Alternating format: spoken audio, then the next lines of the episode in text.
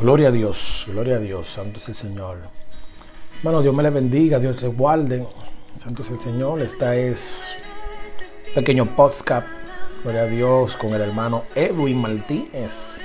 Santo es el Señor, reflexiones bíblicas con el hermano Edwin Martínez. Y en este día quisiera compartir una pequeña porción de la palabra de Dios que se encuentra, gloria a Dios, en el libro de Romanos capítulo 3, capítulo 5, capítulo 5, versículo del 3 al 9.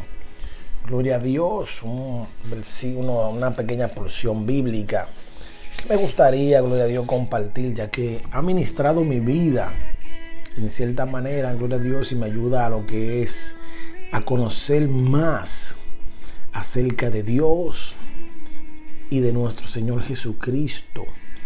Gloria a Dios acerca de, del carácter, acerca de los atributos. Y me lleva también, gloria a Dios, a, a encontrar y poder identificar lo que significa la cruz del Calvario, gloria a Dios.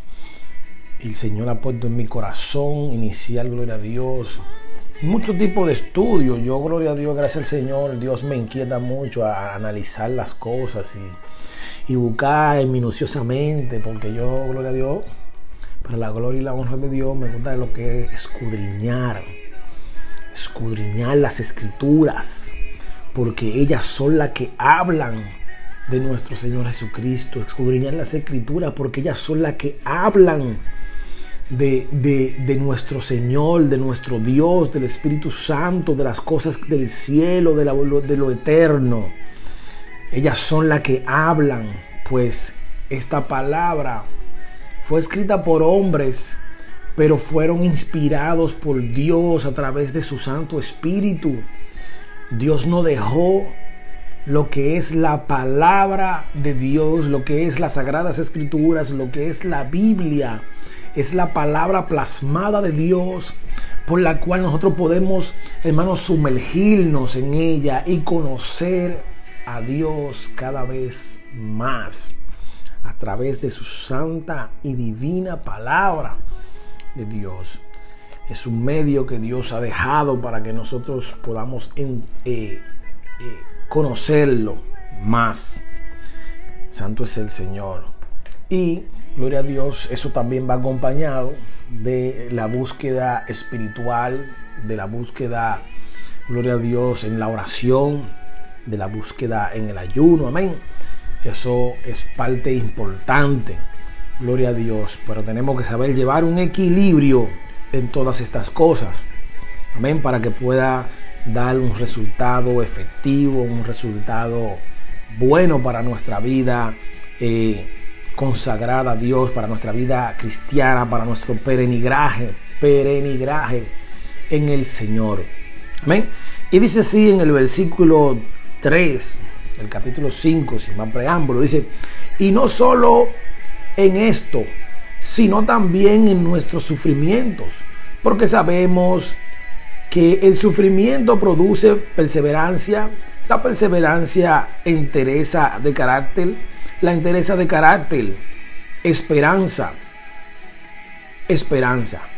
Y esta esperanza no nos, da, no nos defrauda, porque Dios ha derramado su amor en nuestro corazón por el Espíritu Santo que nos ha dado. Dice, Dios ha derramado su amor en nuestros corazón, en nuestro corazón por el Espíritu Santo que nos ha dado.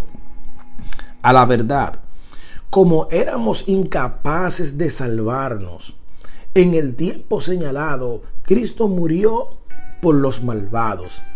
Difícilmente habrá quien muera por el justo, aunque tal vez haya quien se atreva a morir por una persona buena. Pero Dios demuestra su amor por nosotros en esto, en que cuando todavía todavía éramos pecadores, Cristo murió por nosotros. Y ahora que hemos sido justificados por su sangre, con cuánto, con cuánta más razón por medio de él seremos salvados del castigo de Dios. Porque si cuando éramos enemigos de Dios, fuimos reconciliados con Él mediante la muerte de su Hijo, con cuánta más razón, habiendo sido reconciliados, seremos salvados por su vida. Y no solo esto, sino que también nos regocijamos en Dios por nuestro Señor Jesucristo, pues gracias a Él ya hemos recibido la reconciliación. Hermano, yo leía tal hasta el 11, amén, porque realmente es importante conocer el texto el completo para poder entender un poco de, lo que son los textos que yo quiero hablar, de Dios, eh, para no sacarlo de contexto. Amén. Y, los textos que más me llaman la atención son, son realmente el, el 6 y el 8, 6, 7 y 8, que dice, a la verdad como éramos incapaces de salvarnos, en el tiempo señalado, Cristo murió por los malvados. Difícilmente habrá quien muera por un justo, aunque tal vez haya quien se atreva a morir por una persona buena. Pero Dios demuestra su amor por nosotros en esto, en que cuando todavía, todavía éramos pecadores, Cristo murió por nosotros. Amén. Gloria a Dios, santo es el Señor, hermano. Y, este texto me lleva, me hace meditar mucho en lo que es el significado de la cruz. ¿Qué implicó en ese momento el, la cruz del Calvario? Nosotros sabemos que Cristo murió en la cruz del Calvario. Él vino, gloria a Dios, y ese fue eh, la, la el cierre de su vida, de su vida eh, terrenal. Ese fue el propósito de su venida, venir a morir en la cruz del Calvario, hermano. Pero Él murió en la cruz del Calvario no por personas que realmente merecían eh, que alguien hiciera un sacrificio por ellos. Él no murió por personas que eran justas, sino por personas pecadoras, sino por personas que eran incapaces, incapaces de poder eh, eh, eh, salvarse a sí mismos. Nosotros, la Biblia nos enseña a través de todo el Nuevo Testamento o a través de toda la Biblia, nos enseña que nosotros somos incapaces de poder reconciliarnos con Dios de manera directa sino que en el Antiguo Testamento se utilizaba lo que eran los sacrificios eh, en el templo de Jerusalén, en el templo de Judá. Gloria a Dios. ¿Para qué? Para poder hacer expiación por nuestros pecados. Pero ya en el nuevo pacto, eh, en el nuevo pacto, luego que Cristo viene y muere en la cruz del Calvario, Él viene siendo el último sacrificio que se hace por la expiación de todos los pecados del mundo. Para, todo el, la expiación de todos los pecados de los pecadores, de las personas, todo el mundo puede encontrar reconciliación delante de Dios a través de Cristo Jesús. Ese es una proyección, algo que la, o un misterio, o una proyección, o un significado que implica la cruz del Calvario.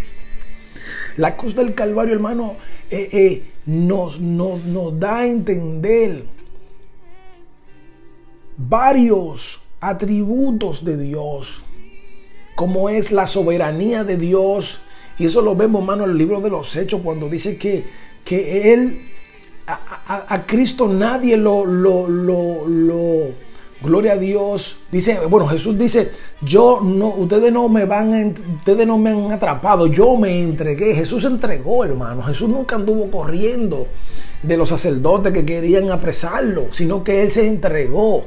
Él fue que dio su vida, nadie se la quitó. Sin, a mí nadie me la quita, sino que yo le doy mi vida. Jesús le entregó por sí mismo. Y eso es, manifestación, primeramente, en, a través de Jesús vemos lo que es la obediencia de Jesús hacia, el, el, mandato del Padre. Pero también vemos la soberanía de Dios. Como Dios, Él tiene todo planificado para que sea así y Él, Él, Él hace lo que Él quiere hacer porque Él tiene un objetivo. Amén. Dios es el que quita y pone reyes. Dios es soberano. Dios, lo que Dios haga o decida, se va a hacer según su santa y divina voluntad. Amén. Pero Cristo también eh, refleja, como dije ahorita, lo que es la obediencia al Padre. Y vemos atributos de Dios. Porque Cristo es Dios. Ellos dos son uno. Amén. Él es la segunda persona en la Trinidad. Santo es el Señor. Y vemos cómo Dios, cómo, cómo se, se manifiestan todos esos atributos. La obediencia, la soberanía, la obediencia, el amor, hermano.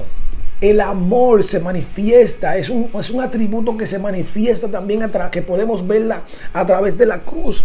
Cristo dio su, su vida por nuestras transgresiones, por nuestros pecados.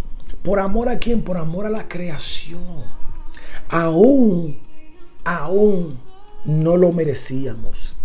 Aún no éramos, no éramos dignos de, de que alguien se sacrificara por nosotros.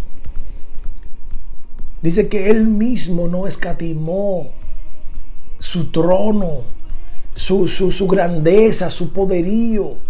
No escatimó eso como cosa de que aferrarse, sino que se hizo menor que los ángeles y descendió a la tierra y vivió como hombre y sufrió como hombre, hermano.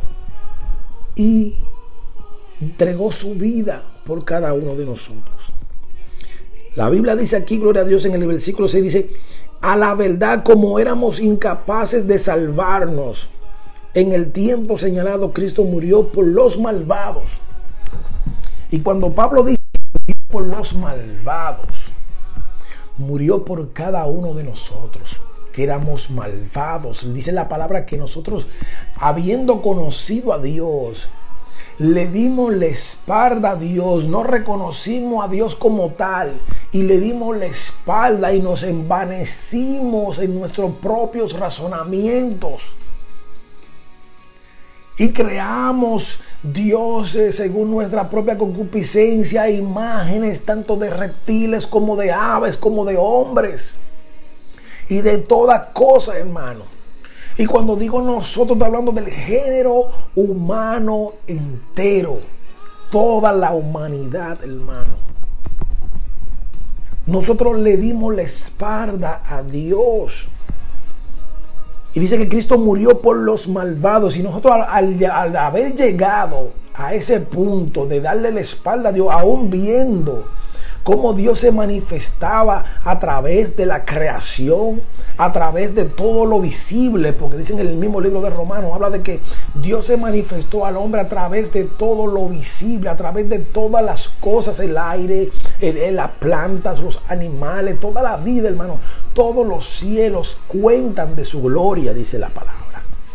Todos los cielos cuentan de su gloria.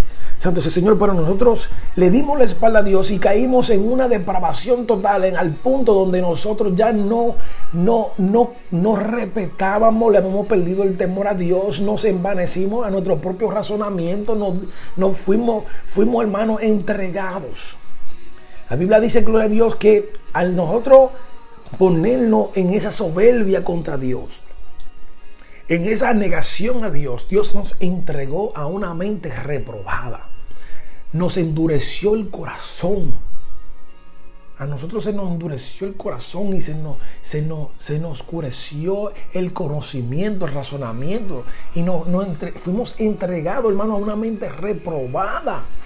Al punto donde, donde los deseos carnales, los deseos de nuestro propio corazón era lo que nos no movía cuando nosotros le damos la espalda a Dios, y más personas que ya han conocido a Dios, que ya han conocido a Dios, hermano, le dan la espalda a Dios con conocimiento de causa y se vuelven necios y no quieren, gloria a Dios, volver a los pies de Cristo.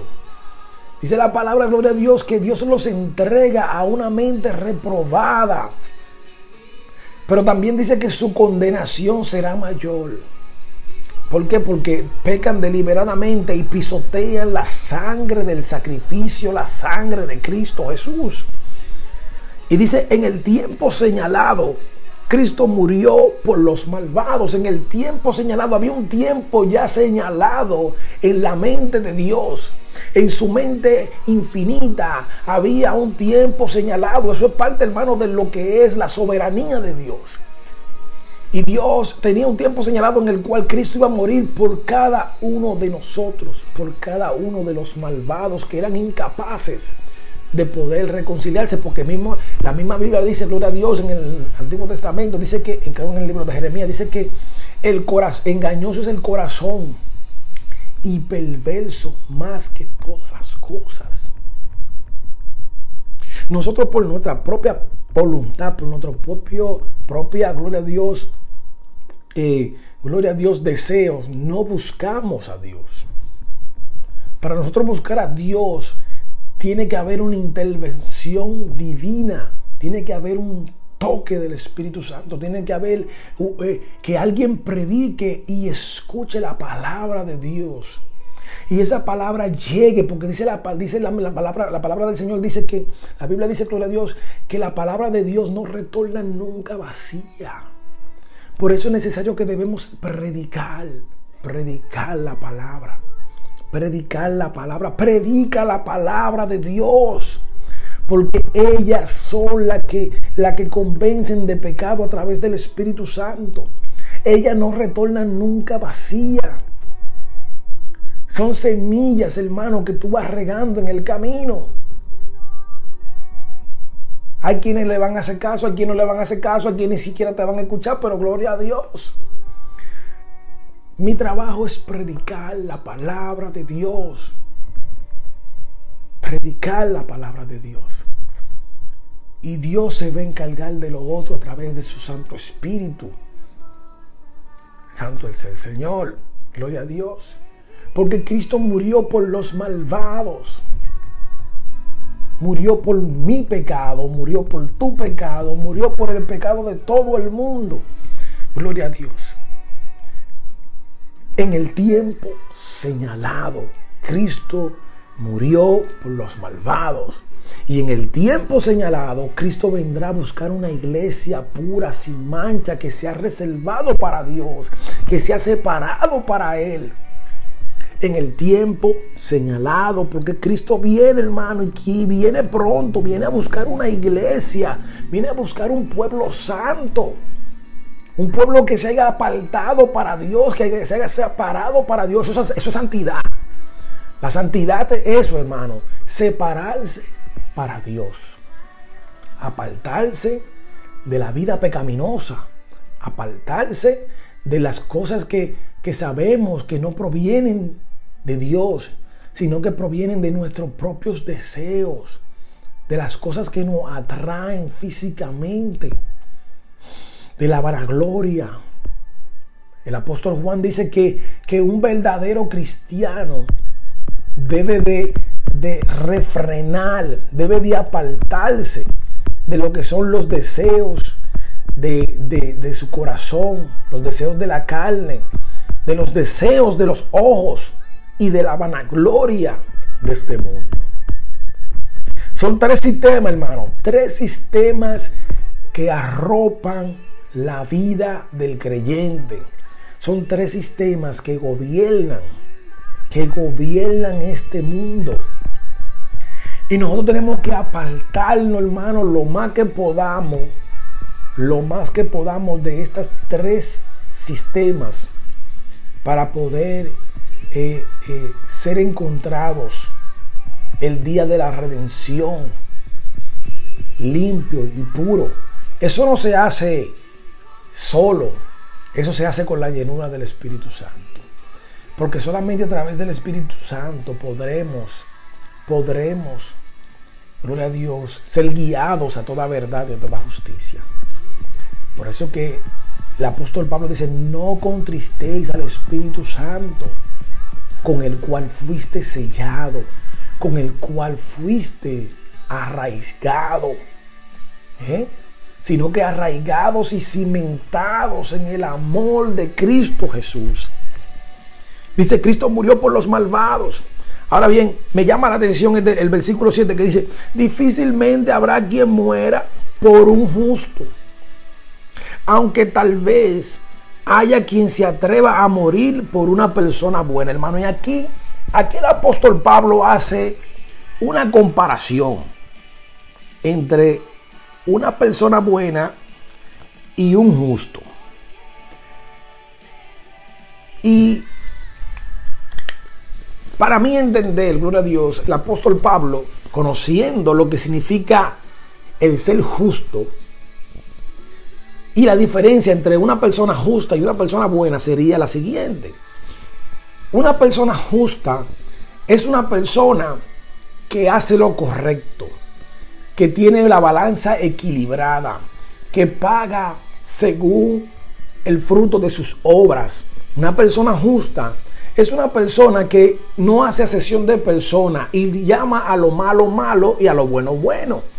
Y trata de de, gloria a Dios, de llevar la paz, la paz sobre todas las cosas, sin importar la consecuencia de llevar esa paz, para llevar esa paz. Una persona justa es una persona que hace lo correcto, hermano. Hay personas que son justas, pero que son tan justas que a veces son hasta rechazados por los demás. ¿Por qué? Porque no se corrompen, porque no se dejan influenciar, porque no se dejan contaminar de los de la corriente del mundo. Eh, Dios le dice a Jeremías que se conviertan ellos a ti y no tú a ellos. ¿Por qué? Porque una persona justa no va, no va a favor de la corriente, sino que va a favor de lo que es correcto, a favor de lo que verdaderamente enseña la palabra de Dios. Una persona justa es una persona que utiliza la palabra de verdad de manera correcta. Una persona justa es una persona, gloria a Dios, que enseña lo que dice verdaderamente la palabra y se preocupa por investigar, por escudriñar, por saber qué es lo que Dios quiere decir verdaderamente a su iglesia, qué es lo que verdaderamente quiere decirle al pueblo. Gloria a Dios. Eso es una persona justa, una persona que no va, en, no va a favor de las tradiciones o no corre solamente por las tradiciones, sino que corre en lo que verdaderamente dice la palabra. Amén. Eso es lo que yo entendería por una persona justa. Y esas personas cuando son así, hermano, muchas personas no lo quieren cerca, lo quieren repeler porque porque va en contra de lo que de lo que de lo que de la corriente del, momento o de la corriente de, la organización o de la corriente del mundo. Santo es el Señor. Por eso dice la palabra que el justo por su fe vivirá. Y muchas aflicciones tendrá el justo, pero de todas estas la librará Jehová. O sea, una persona justa, hermano, es una persona que poca gente la quiere cerca. ¿Por qué? Porque hace lo correcto. Lo que verdaderamente es correcto. Por eso dice la palabra que Dios va a juzgar a cada quien según la verdad según lo correcto, según lo justo. Dios no es un juez que tiene una, una, venda en los ojos. No, Dios es un juez que juzga según lo correcto. Por eso es que la justicia de Dios, hermano, es un atributo que nosotros tenemos que empezar a, a desarrollarlo en las iglesias, a desarrollarlo a través de nuestro entorno. Amén. Aplicarlo en nuestra vida. ¿Por qué? Porque Dios juzga según la verdad, según lo correcto, según lo que es justo. Por eso Dios es un justo, porque Él paga según, según, gloria a Dios, eh, eh, merece cada, según merezcan sus obras. Dios no hace sesión de personas. Una persona justa cuando sabe que su hijo está mal, cuando sabe que, lo, que lo hizo mal, él te va a a, a corregir según lo correcto, según lo que está estipulado, gloria a Dios, en la palabra de Dios, según lo que es correcto. Ahora bien, una persona buena es una persona que es una persona moralista, que de repente quiere estar bien con todos, es una persona que cuando ve lo malo mejor voltea la cara, cuando él mejor, gloria a Dios, él le hace un favor a cualquiera, es una persona que no le hace daño a nadie, es una persona que no roba, que no mata, pero tampoco se mete en eso. Se mantiene al margen en su lado. Y por eso el apóstol Pablo dice, aunque tal vez haya quien se atreva a morir por una persona buena. Porque una cosa es tú ser una buena persona y otra cosa es ser una persona justa. El bueno muchas veces le pasa la mano la mano al pecado. Muchas veces el bueno eh, tolera ciertas cosas para evitar ser, ser juzgado por los demás, eh, para ser aceptado. Muchas veces la persona buena eh, deja pasar cosas o hace cosas para qué? Para que para poder ser aceptado en la organización o, en el entorno, en, la, en el grupo, eh, anyway, como se llaman, ¿no? para ser aceptado. Muchas veces va a favor de la corriente. ¿Para qué? Para no tener conflicto con los demás. Es una persona buena. No es una persona que confronta, hermano, al pecador. No es una persona que confronta, que no busca conflictos o no confronta a, la persona cuando está mal, sino que le busca la vuelta para que todos quedemos en paz y todo muy chévere y todo muy bonito. Pero el justo te dice, mira, está mal. Y aunque tú quieres escuchar lo, lo, lo, lo, que tú no quieres escuchar eso, pero te dice lo que tiene que decirte. Y eso hace la palabra de Dios, hermano. Cuando nosotros nos guiamos por la palabra de Dios, nosotros aprendemos a escuchar lo que a uno no guste, pero no va a convenir. No nos gusta, gloria a Dios, no nos gusta, pero no va a convenir. Pero eso lo hace el Espíritu Santo. Eso lo hace una persona llena del Espíritu Santo. Eso lo hace una persona, mi hermano, que esté metido con Dios. Una persona, gloria a Dios, que se deje guiar por la palabra de Dios. Santo es el Señor va a hablar de una manera que la misma palabra lo va a apoyar y va, el Espíritu Santo va a confrontar esas personas. Pero dice la palabra, gloria a Dios, difícilmente habrá quien muera por un justo. Oye, difícilmente habrá quien muera por un justo, porque que el justo nadie lo quiere. Una persona justa, hermano, usted lo quiere tener de lejito. ¿Por qué? Porque no te va a celebrar el chiste. No te va a celebrar el pecado. No te le va a pasar la mano al pecado. Él te va a decir lo que tiene que decirte.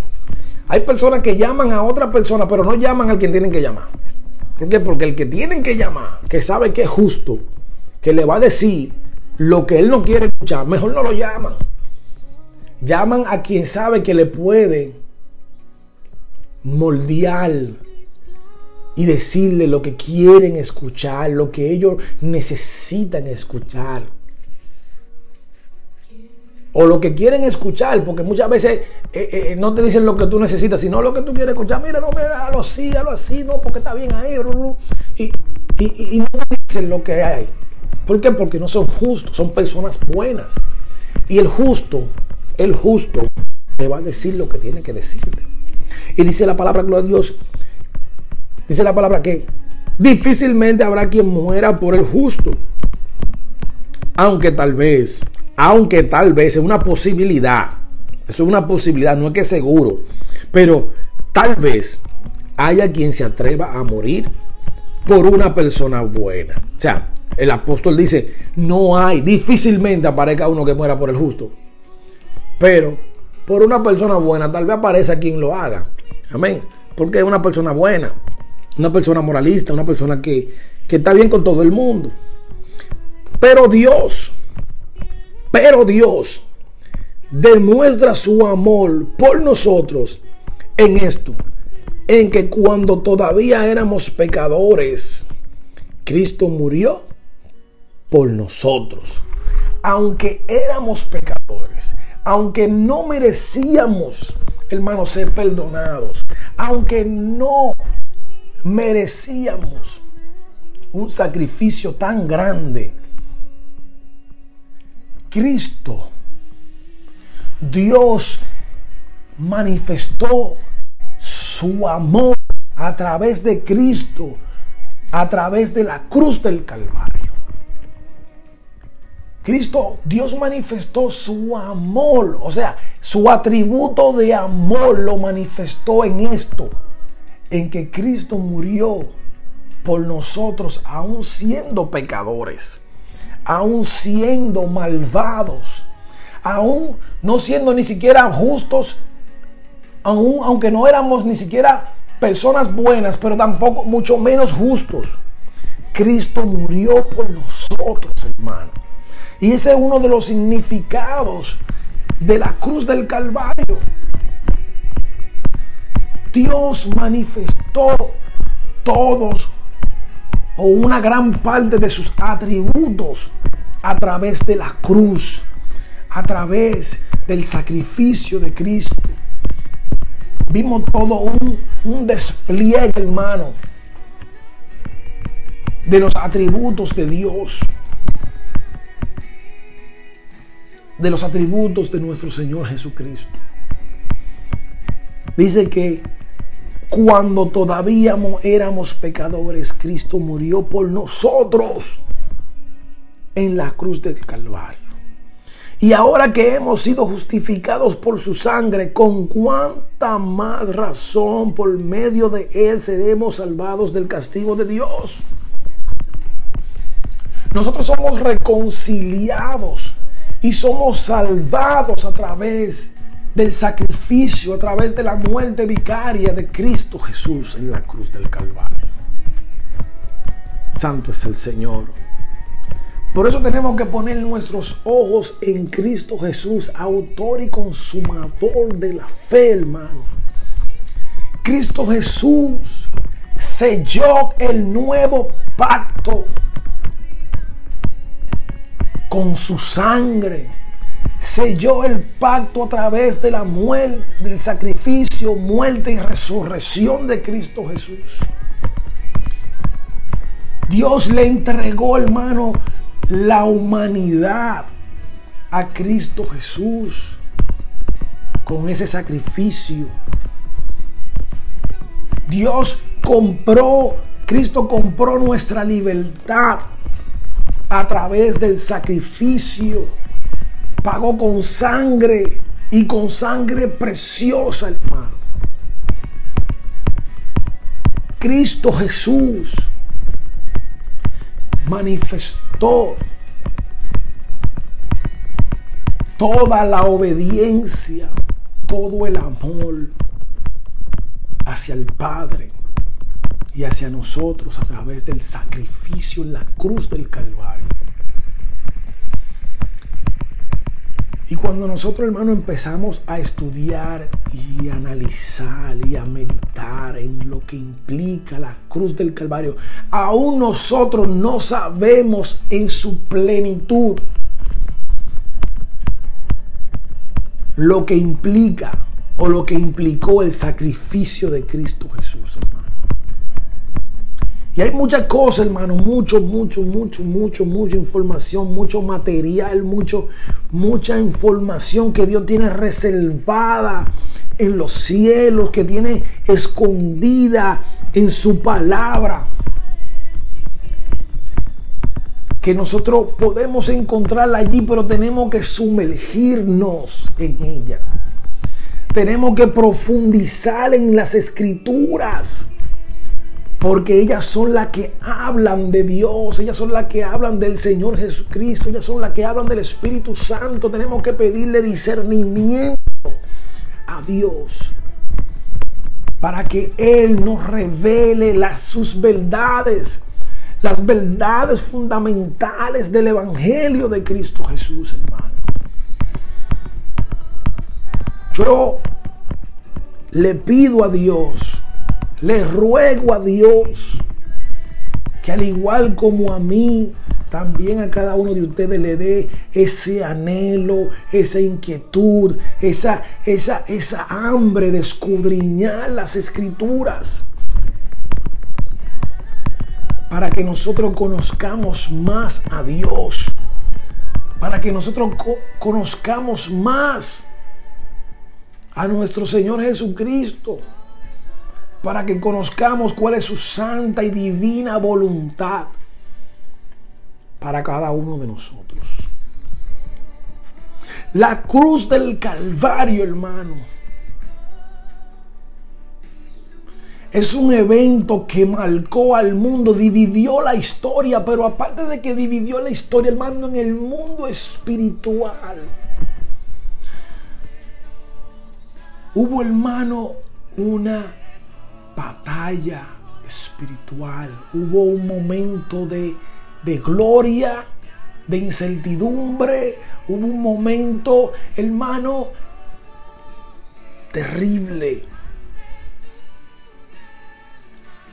La palabra registra que Cristo en un momento dado dice, Padre, ¿por qué me has abandonado? Hermano, la santidad de Dios no permite no coexiste con el pecado y en ese momento Cristo estaba lleno, cargado de los pecados del mundo. La justicia de Dios, hermano, se había descargado sobre Cristo Jesús. La justicia de Dios había sido satisfecha a través de la muerte de Cristo Jesús, porque sin derramamiento de sangre no había perdón de pecados.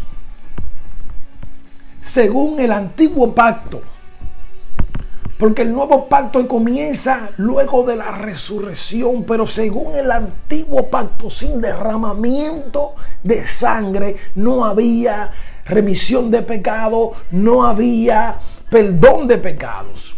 Y Cristo derramó su sangre, hermano. La justicia de Dios se eh, fue satisfecha a través de ese sacrificio. Y la santidad de Dios se refleja, se manifiesta a través de la justicia. Dice que Dios se separa de Jesús en ese momento, se aparta. ¿Por qué?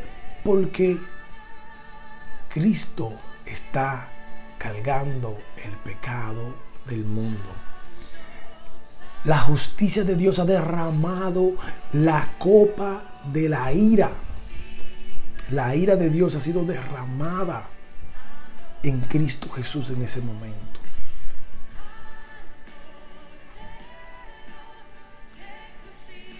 Hermano, tenemos que estudiar. Tenemos que meditar en estas cosas. Ese sacrificio fue tan grande, tan inmenso, implica tantas cosas que Dios en el libro de Hebreos condena de manera tajante a todo aquel que peca deliberadamente, hermano. Dice que no tolera aquellos que pecan deliberadamente son entregados a una mente reprobada, son entregados a una condenación eterna. Porque pisotean la sangre del sacrificio, la sangre del cordero. Porque no toman en cuenta lo que significó el, verdadero significado del sacrificio, hermano. Y, he oído, gloria a Dios, que hay personas que, que hablan de, de, la cruz del Calvario y es como que algo tan romántico, tan qué sé yo. Hermano, y el sacrificio de Cristo fue algo, fue algo terrible. Fue algo sumamente excepcional. Jesús dijo, no hay quien muestre más amor que aquel que da su vida por sus amigos, pero Pero no cualquiera es amigo, hermano. Estamos hablando de personas que eran malvadas, de personas pecadoras que no merecían el sacrificio de nadie. Y Cristo murió por los pecadores. Cristo murió por personas que no valían un penny, que no valían nada, que éramos, éramos, estábamos, hermano, desechados por Dios, éramos incapaces, le habíamos dado la espalda a Dios, éramos personas renegadas. Nadie quería morir por nosotros. Nadie. Y Dios, a través de, de, Jesucristo, mostró su amor por la humanidad. Y dice en la, eh, Juan que y amó Dios tanto al mundo que envió, que dio, que dio a su Hijo unigénito. Nadie se lo quitó, Él lo dio, porque Él es soberano. Él lo dio para que muriera en la cruz por nuestros pecados. Santo es el Señor. Por nuestras transgresiones.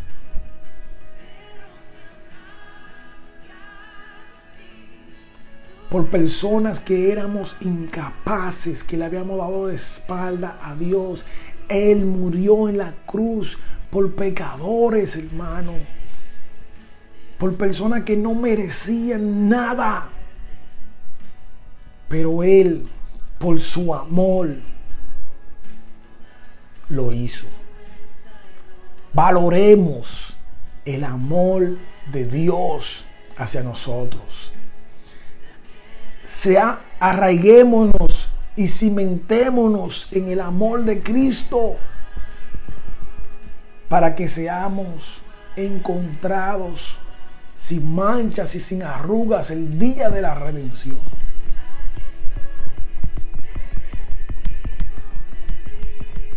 Pidámosles al Señor que nos dé fortaleza y que nos dé templanza para poder seguir caminando bajo su santa y divina voluntad.